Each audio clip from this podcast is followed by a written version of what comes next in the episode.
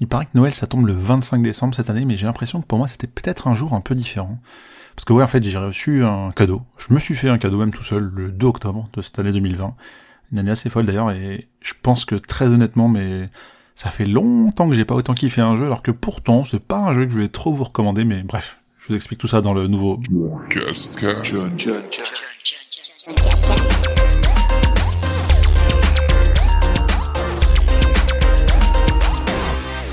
Et c'est donc le numéro 10, l'épisode numéro 10 du John Cascast de la saison 3, où comme d'habitude vous savez, je vous parle de ce à quoi j'ai joué, ce que j'ai vu ou encore ce que j'ai fait, c'est-à-dire le j'ai joué, j'ai vu, j'ai fait, avec un sommaire encore une fois un petit peu chargé, quoique peut-être un peu moins que les précédents mois. Alors, à quoi j'ai joué? Crash Bandicoot 4, Nexomon Extinction, The Dark Pictures Anthology Little Hope, Abzu, Scourgebringer ou encore des joueurs Taleka, ce que j'ai vu, High Score, Big Flo et Oli presque trop, The Boys la saison 1, Borat le deuxième, et encore ce que j'ai fait, euh, pas grand chose, mais j'ai envie de vous parler quand même d'un accessoire que j'ai reçu, que je trouve très chouette, c'est un disque dur pour PlayStation 4. Allez, on est parti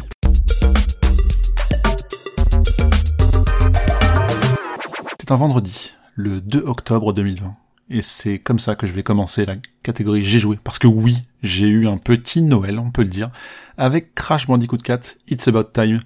Oh là là, quelle folie, mais quelle folie. J'ai adoré. J'ai adoré parce que ça fait des années que j'attends désespérément une vraie suite à Crash Bandicoot 3, Crash Bandicoot Warped sur PS1. Et là, c'est du bonheur incroyable. Je, très honnêtement, je savais que je travaillais pas cet après-midi-là, ce vendredi 2 octobre, je me, souviens très très bien. J'avais pas encore reçu mon jeu euh, le matin à 11h, et là je reçois un mail qui dit euh, Votre colis est disponible euh, point relais, je sais pas quoi. » Bref, je m'en fous, je pars du boulot, enfin du télétravail pour aller le chercher, il était midi, ça va, c'est à peu près légal. Et je récupère mon précieux, ma petite boîte de Crash Bandicoot 4, et là j'étais comme un gosse, parce que je savais que j'allais passer l'après-midi dessus, mais genre vraiment, je savais que j'allais streamer aussi toute l'après-midi dessus, et c'était incroyable. C'est incroyable pourquoi? Parce que je trouve que ce jeu a la saveur d'un quelque chose de moderne, avec le soupçon, enfin le gros soupçon on va dire, mais vraiment la base même de la recette de ce que ce que faisaient les jeux en de manière rétro, c'est-à-dire les, les, premiers trois premiers Crash Bandicoot. Et j'ai surkiffé le côté avec les nouveaux masques qui donnent des pouvoirs. Bon, l'histoire, honnêtement, on s'en fout. Mais euh, la longueur aussi du jeu, qui est particulièrement long, il y a pas mal de niveaux. Le côté on joue avec d'autres persos qui ont une mécanique, euh, un gameplay un peu différent un petit peu moins, mais c'est pour trouver des points négatifs, et euh, vraiment, mais du bonheur. Donc c'est Crash Bandicoot, c'est génial. Ah non, pardon, c'est génial si on a connu, je pense, Crash Bandicoot à l'époque, parce que j'ai pas forcément envie de recommander ça à des gens qui ne connaissent pas ou qui n'ont jamais joué au Crash, ou alors peut-être pour l'expérience, mais bon. Très honnêtement, je pense que c'est un jeu qui est réservé aux personnes qui ont aimé les anciens Crash, et pour moi, c'est vraiment le vrai 4 que j'ai attendu pendant toutes ces années. Donc c'est assez incroyable, je sais pas si je ferai le trophée platine, en tout cas pas pour l'instant, parce que c'est vrai que c'est relativement long, il y a beaucoup, beaucoup de choses à faire mais ça n'empêche pas de vraiment kiffer ce truc, ce jeu, il est fou, il est complètement fou, donc j'ai pas mal, vraiment beaucoup beaucoup euh, joué dessus. Je suis, bon là je déborde du podcast du mois d'octobre 2020, mais je suis à plus de 45 heures de jeu, voire 50 maintenant, et euh, la seule chose qui a un peu pu, un peu pu, oui, un peu pu me mettre en pause, non c'est français, c'est le fait que la PlayStation 5 arrive, mais ça ne m'empêche pas de relancer de temps en temps, euh, comme la PS4 pour ce jeu, et puis même pour d'autres. Enfin bref, Crash Bandicoot 4, je pense pas le platiner tout de suite, je pense que je le platinerai dans les mois, années à venir, un peu comme j'ai fait pour les trois premiers, hein. je les ai fait en 2017 sur PS4, et platiné en 2020 les trois, donc... Euh, peut-être que je vous donne un rendez-vous en 2023, je ne sais pas. En tout cas, il est incroyablement riche en termes de niveau à faire, de choses à faire, et pour le faire à 100%, ou même plus, 106%, spoil, eh ben, c'est fou, parce que je pense que je vais passer beaucoup plus de temps que sur les trois premiers réunis. Vous l'aurez compris, c'est le jeu qui m'a fait kiffer ces dernières semaines. Mais encore une fois, peut-être dur à conseiller pour quelqu'un qui ne connaît pas la licence. Bref, j'arrête de parler avec le cœur et je vais parler des autres jeux quand même. Avec Nexomon, euh, donc Extinction. Euh, je le dis peut-être mieux avec l'accent français maintenant. Euh, j'avais un petit peu commencé le mois précédent.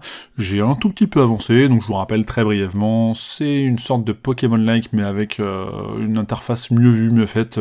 beaucoup moins de temps perdu sur les dialogues ou les, les menus donc c'est bien. Et en plus il y a les trophées, donc c'est parfait. J'ai pas assez joué pour en reparler, mais un tout petit peu quand même, donc c'est un peu voilà mon passe-temps euh, occasionnel. Je reviendrai, c'est sûr. Je pense que je le platinerai même un jour, c'est à peu près sûr. Je kiffe, mais ce sera pour plus tard. L'autre jeu que j'ai fait et que j'ai commencé et terminé dans la même euh, session, puisque je l'ai fait en stream pour, je me souviens très bien, c'était une soirée, euh, un soirée Halloween, c'était le, 31 octobre au soir, hein, peu importe euh, la date, mais toujours est-il que je l'ai one-shot en à peu près 5 heures, un peu plus, mais c'était en stream, donc voilà, compter 5 heures de jeu pur, c'est The Dark Pictures Anthology, mais la, le deuxième titre, à savoir Little Hope. Donc Un jeu plutôt cool aussi où il y a cinq personnages. Je veux pas trop vous en dire plus si ça vous intéresse de, le faire, mais il y a cinq personnages qu'on essaie de mener au bout de l'histoire ou pas. On apprend plein de choses. J'ai même pas envie de, vraiment vous expliquer quel est le concept de l'histoire. Je vous invite peut-être à lire mon article. Il y a un petit lien, oui, en effet, si vous scrollez légèrement sur votre appli de podcast préféré ou dans la description du podcast de meilleur si sur un site, hein, ça marche aussi. Je vous explique un peu quel concept, euh, qu'est-ce qui fait que c'est bien ou pas d'y jouer seul, euh, avec un ami en ligne, enfin un ou une amie, ou avec des amis autour d'un canapé ou de la famille? C'est plutôt cool, j'aime beaucoup euh, ce qu'ils ont fait avec cette anthologie, et j'ai vraiment hâte de refaire le troisième. D'ailleurs celui-ci je vais même le refaire, parce que je l'ai fait que en solo, j'aimerais bien le faire au moins une fois en ligne ou une fois en mode canapé avec au moins une personne. Donc voilà. Mais c'était très bien, ça m'a beaucoup plu pour cette soirée Halloween, c'était chouette. Là, je passe vraiment du coq à avec Abzu, que j'avais en retard dans ma dans ma to-do à faire. Et euh, bah, j'ai reçu la version boîte donc je suis content parce que je préfère les jeux en boîte aussi. Et qu'est-ce que c'est? C'est une sorte de enfin je l'ai vraiment vécu comme un journée mais sous l'eau. Donc c'est vraiment une jolie poésie où on va nager un peu avec pas mal de d'espèces sous-marines, pour, pour résumer un petit peu. Euh, je l'ai trouvé quand même pas à la hauteur d'un journée, journée pardon, mais quand même super cool. Vraiment, j'ai, je pense que je le referai, alors notamment pour les trophées. Mais c'est, euh, ouais, voilà, ça, c'est, une jolie poésie. C'est ce que je, ce que j'avais noté, ce que je, ce que j'ai gardé comme, comme souvenir, comme sentiment. C'est très chouette. C'est assez court, ça se fait en deux heures, deux heures et demie, trois heures, ça dépend un peu de votre façon de jouer. Mais c'est vraiment chouette et euh, il y a pas grand chose à dire de plus, sinon, sinon ce serait peut-être un peu spoilé, mais attendez-vous à incarner un personnage sous l'eau et, et c'est euh, voilà, c'est une, belle histoire euh, assez sympa, je trouve à faire. Un film interactif, on peut dire même. Encore une fois, je change totalement de style de jeu avec cette fois-ci Scourgebringer, où là, c'est un roguelite euh, en pixel art qui m'avait mais tellement hypé de fou à la Gamescom en 2019. J'attendais vraiment beaucoup beaucoup ce jeu. C'est fait par des petits français de Flying Hawk Games. Je veux pas dire de bêtises, mais je crois que leur premier jeu, parce que là c'est le deuxième, mais leur premier c'était Neurovoider. Et il y a eu un truc avec ce jeu, c'est que je l'attendais vraiment beaucoup. Et peut-être que je l'ai un peu trop attendu, parce qu'au final, je dirais, je pourrais pas dire que je suis déçu. Mais j'ai peut-être mis trop d'espoir en ce jeu, à tel point que j'avais même fait, j'en avais déjà parlé dans un précédent podcast, mais j'avais fait la, démo l'Early Access sur, euh, PC. truc, enfin, je joue pas aux démos, je joue très peu sur PC. Donc comme quoi le jeu a vraiment réussi à me toucher pour me dire, bah, faut vraiment que j'y joue, que je teste. Et bah là, c'est pas aussi euh, cool que ce que j'imaginais. Alors je sais pas, il manque un truc. J'arrive pas à décrire quoi. J'aime bien, mais c'est tout. Donc ça reste un bon jeu, mais il y a un truc qui m'a dérangé qui fait que je l'ai même pas encore terminé. Pour vous expliquer un petit peu plus en détail, parce que c'est peut-être le jeu le moins connu de la liste jusqu'à présent, c'est une sorte de mélange, on va dire, visuel entre un Céleste et, euh, et un Dead Cells peut-être, voilà, pour définir un peu les, les deux genres qui s'en approchent le plus, c'est-à-dire qu'on joue, on fait un run, on arrive peut-être au boss, puis on meurt, puis en fait on se rend compte que ben, on va pouvoir euh, développer un arbre de compétences pour être un peu plus fort, etc. Mention spéciale à un truc qui m'a particulièrement euh, plu, ou en tout cas qui a retenu mon attention, pas forcément pour moi, mais pour le fait que ça existe, c'est le la possibilité d'avec euh, donc dans les paramètres d'accessibilité d'aller définir si on a on se fait toucher ou pas euh, quand on, un ennemi nous nous tape en fait. Pourquoi? Parce qu'il y a des gens qui ont peut-être pas juste pas envie de galérer à faire le niveau et, et profiter, tuer tout le monde, aller jusqu'au bout. Alors je pense que ça pète un peu le charme du jeu, mais tout le monde aussi n'a pas cette faculté, facilité d'appuyer vite sur des boutons, faire des esquives et tout. Donc je peux comprendre, enfin c'est vraiment chouette d'avoir mis ça en place, parce que même quand on a marre du jeu, limite et que tu veux le finir, bah tu fais en mode promenade, donc tu tapes euh, n'importe quoi comme un bourrin et au final t'arrives au bout. C'est peut-être que je finirai par faire, parce que je l'ai pas encore terminé, mais, euh, mais pour quand même voir le, bout. Mais bref, en tout cas, euh, j'aime beaucoup le fait que ça a été mis en place. donc voilà. Et donc Scourgebringer, j'ai envie de vous le recommander en tout cas, peut-être pour jeter un œil dessus, mais je pense que ça ne marquera pas autant les esprits que certains autres jeux du genre. Mais ça vaut quand même un petit peu le détour. Après, en termes d'autres jeux que j'ai pu faire euh, dans le mois d'octobre 2020, je vais en citer quatre autres, mais uniquement pour les trophées. J'ai fait euh, Birthday of Midnight, donc Midnight est une série qu'on a déjà vue, euh, une sorte d'Angry Birds un peu platine en une heure, c'est réglé. Tamiku, je me souviens même pas, je l'ai noté mais je l'ai patiné mais je me souviens pas trop. Golf Zero, c'était un peu rigolo, c'est une sorte de jeu de golf, comme son nom l'indique, mais en mode un peu particulier à la plateforme, un peu en 2D, euh, ouais, c'est ça, 2D horizontal. Euh, faut le voir, je pense, pour le comprendre. D'ailleurs, j'avais pas compris quand j'avais joué la première fois, et il m'a fallu de 2-3 minutes d'adaptation avant d'en fait euh, terminer en une heure ou deux, mais voilà, encore un jeu facile. Et Jet Set Knights aussi, Knights comme chevalier, et c'était plutôt cool ces quatre jeux-là. À part Tamiku, je me souviens pas trop, mais les trois autres, en tout cas, je sais que j'avais aimé. Et puis bon, ça m'a toujours fait 4 platines de plus, hein.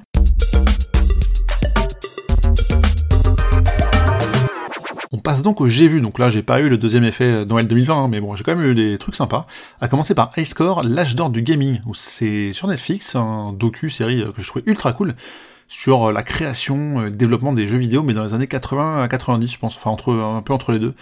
Et euh, j'ai appris énormément de choses, moi qui suis quand même pas mal fan de jeux vidéo, hein. si vous m'écoutez je pense que vous le savez, et peut-être que vous aussi d'ailleurs, mais en tout cas c'est euh, ouais c'est bien bien amené, je trouve c'est bien monté, c'est on apprend vraiment beaucoup de choses, euh, enfin il y a des, très vieux jeux comme du j'ai même plus tout en tête et je préfère vous laisser regarder mais il y a des enfin même des, consoles des, des jeux j'avais jamais entendu parler et ça fait du bien de les voir dans un documentaire comme ça c'est assez court hein, c'est 6 épisodes de 40 45 minutes je crois et ce serait pas mal d'avoir une petite saison 2 euh, sur ce sujet-là, parce que au final, euh, peut-être la, génération d'après, euh, donc c'est plus trop l'âge d'or, mais la continuité de l'âge d'or, je sais pas comment le définir, mais je pense que c'est une saison 2, et, et si vous aimez les jeux vidéo, vous vous intéressez un minimum à la création et à l'historique de ce qui a pu se passer, peut-être même avant votre naissance ou avant le fait que vous mettiez à jeu vidéo, bah c'est hyper intéressant, franchement, et même pour la culture, je pense que c'est cool, et puis c'est assez rapide à voir.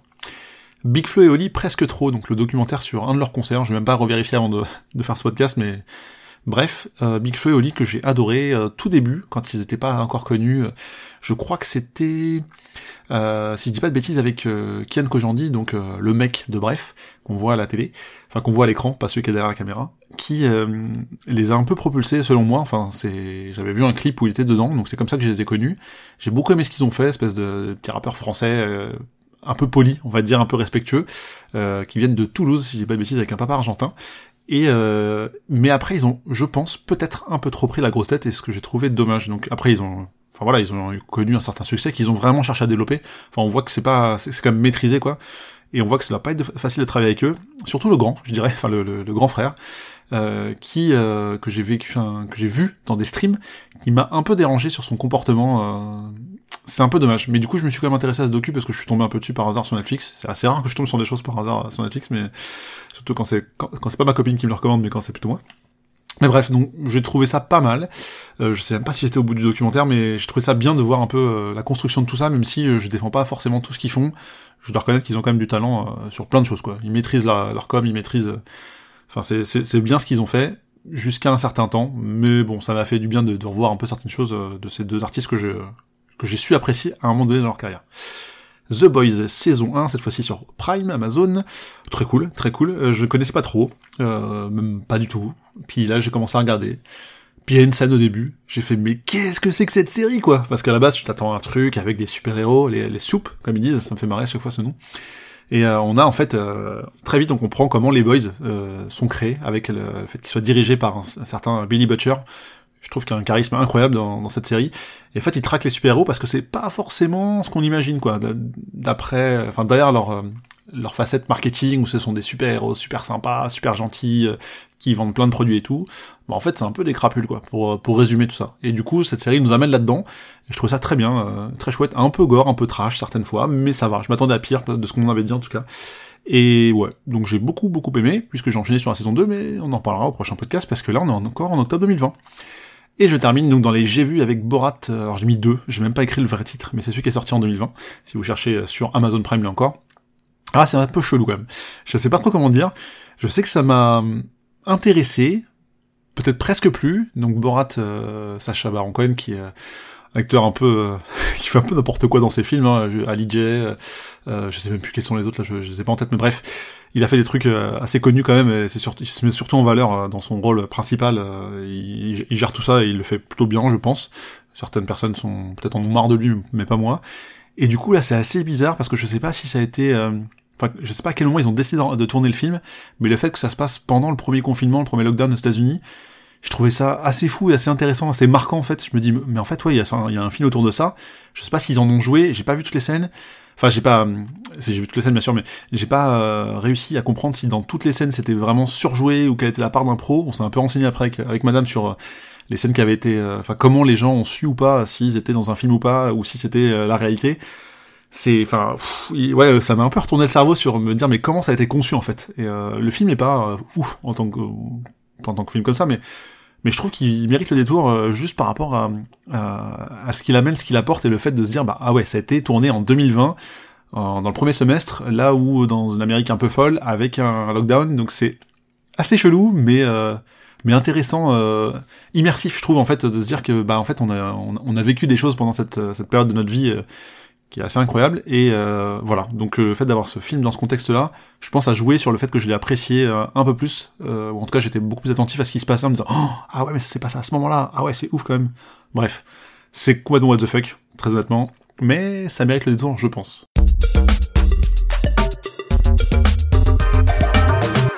Et on termine par j'ai fait. Bah en fait j'ai pas fait grand chose parce que bah confinement toujours. Hein, on a eu un, un mois d'octobre, je sais plus trop à quel moment on était confiné ou pas, mais bref, euh, je suis très très peu sorti, euh, si ce n'est pour aller une fois de temps en temps au travail, alors que je fais majoritairement du télétravail. Mais la seule chose que j'ai retenue, euh, en dehors de ce que j'ai vu, euh, ce que j'ai joué, etc., c'est un disque dur. Donc bon, évidemment, j'ai joué avec, mais vu que c'est un produit un peu différent qui peut servir à autre chose, et eh ben je voulais vous en parler. Donc c'est un disque dur de Seagate qui fait euh, 2 Tera, et qu'en fait, euh, en fait, je me sens un peu limite con de pas avoir fait l'acquisition d'un tel produit avant. Pourquoi? Parce que je joue sur PS4, ça, ce n'est pas une surprise. J'en ai plusieurs, ça vous savez sans doute, et j'en ai une par exemple pour ma, mon bureau, là où je stream, et une dans le salon. Et le truc très con, et très cool en même temps, c'est qu'il y a des jeux auxquels je joue de temps en temps, mais j'en ai marre d'avoir à les désinstaller, les réinstaller et tout, donc euh, bon, je vais pas vous apprendre grand chose, mais en fait, c'est quand même du confort de pouvoir avoir euh, installé certains jeux sur son disque dur, et de trimballer juste un tout petit disque qui fait, je ne sais même pas quel poids, mais oh, très honnêtement, j'ai envie de dire moins de 100 grammes, enfin il est vraiment très fin, hein. imaginez que c'est moins haut qu'un téléphone, euh, qu'un smartphone, là je l'ai sous les yeux, et à peu près aussi large, donc voilà, vous prenez, ouais, un poil plus large peut-être, mais en tout cas beaucoup plus euh, moins grand en taille et à peu près la même épaisseur. Donc c'est vraiment un, produit qui est, vraiment fin.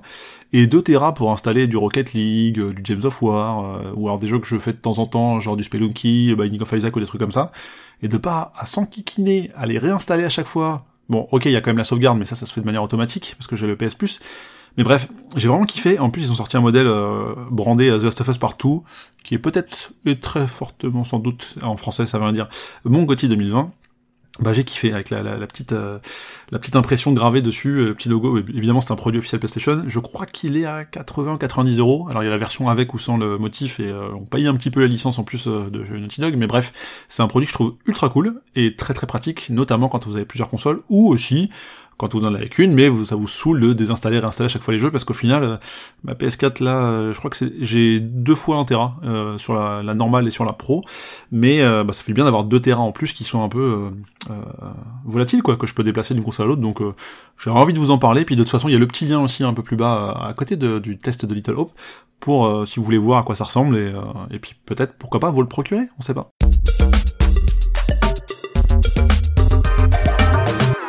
Et du coup, on arrive déjà au bout de cet épisode 10 de la saison 3 du John Cascast. J'espère que ça vous aura donné des petites envies de jeux, de films, de séries et pourquoi pas de produits avec le disque dur sur la fin.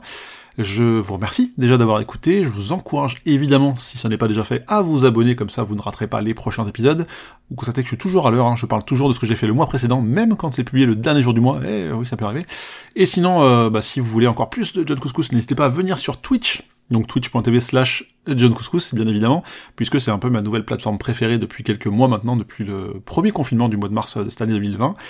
Et euh, comme ça, ça vous permettra de voir un petit peu différents types de jeux. J'essaie d'un peu de d'alterner, de la plateforme, au truc un peu plus euh, particulier. J'en parlerai le mois prochain pour pas dire que j'ai joué à Demon's Souls maintenant. Ah merde, j'ai dit. Mais bref, en tout cas, venez vous voir sur Twitch. Je joue sur tout, PS4, PS5, un peu Switch. Et euh, évidemment les trophées, hein, c'est important, je continue. Il y a aussi un petit Discord avec le petit lien habituel que vous voyez, comme ça vous pouvez me rejoindre, on peut échanger, on peut discuter, c'est quand même plutôt cool. Et je vous invite éventuellement à mettre 5 étoiles sur Apple Podcast parce que ça peut permettre d'être un peu mieux référencé, de me faire connaître, donc c'est toujours sympa. Si vous aimez, c'est une façon euh, gratuite de me remercier. Ça vous coûte quelques secondes de votre temps, je vous l'accorde, mais ça fait toujours plaisir. Je vous remercie d'avoir écouté jusqu'au bout, je vous fais des bisous et je vous dis au mois prochain dans un prochain épisode. Salut